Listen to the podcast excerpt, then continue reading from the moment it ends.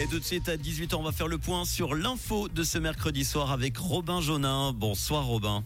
Bonsoir Manu, bonsoir à tous. Une identité électronique étatique en Suisse d'ici 2026. Elle se voudra également facultative et gratuite. Quiconque dispose d'une carte d'identité ou d'un passeport suisse ou encore d'un titre de séjour pour étranger pourra demander l'obtention de cette EID. Il sera possible de s'en servir sur Internet mais aussi dans le monde physique. La Suisse doit se doter d'une loi ad hoc pour interdire le Hamas. Une décision du Conseil fédéral présentée aujourd'hui. Selon le gouvernement suisse, il s'agit de la meilleure solution pour lutter contre les activités de l'organisation. Une interdiction qui ne vise que le Hamas et non la population palestinienne. Sur place, Israël et le Hamas ont annoncé aujourd'hui la conclusion d'un accord prévoyant la libération de 50 otages retenus dans la bande de Gaza. Et c'est en échange de prisonniers palestiniens et d'une trêve de 4 jours. Et cela donc au 47e jour de cette guerre déclenchée le 7 octobre dernier. Un accord qui est depuis largement salué à travers le monde.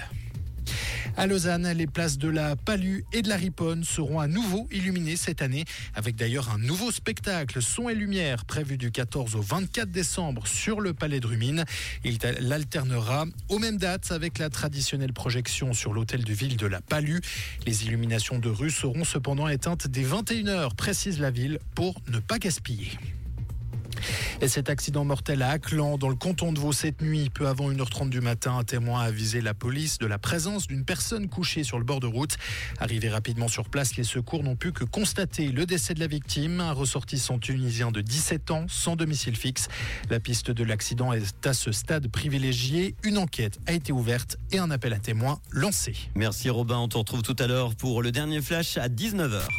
Comprendre ce qui se passe en Suisse romande et dans le monde, c'est aussi sur Rouge.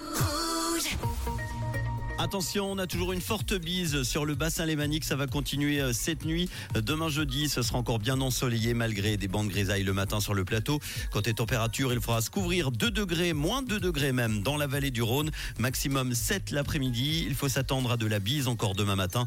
Elle va tomber en cours de journée. Côté température, en montagne à 2000 mètres, 5 degrés pour demain après-midi.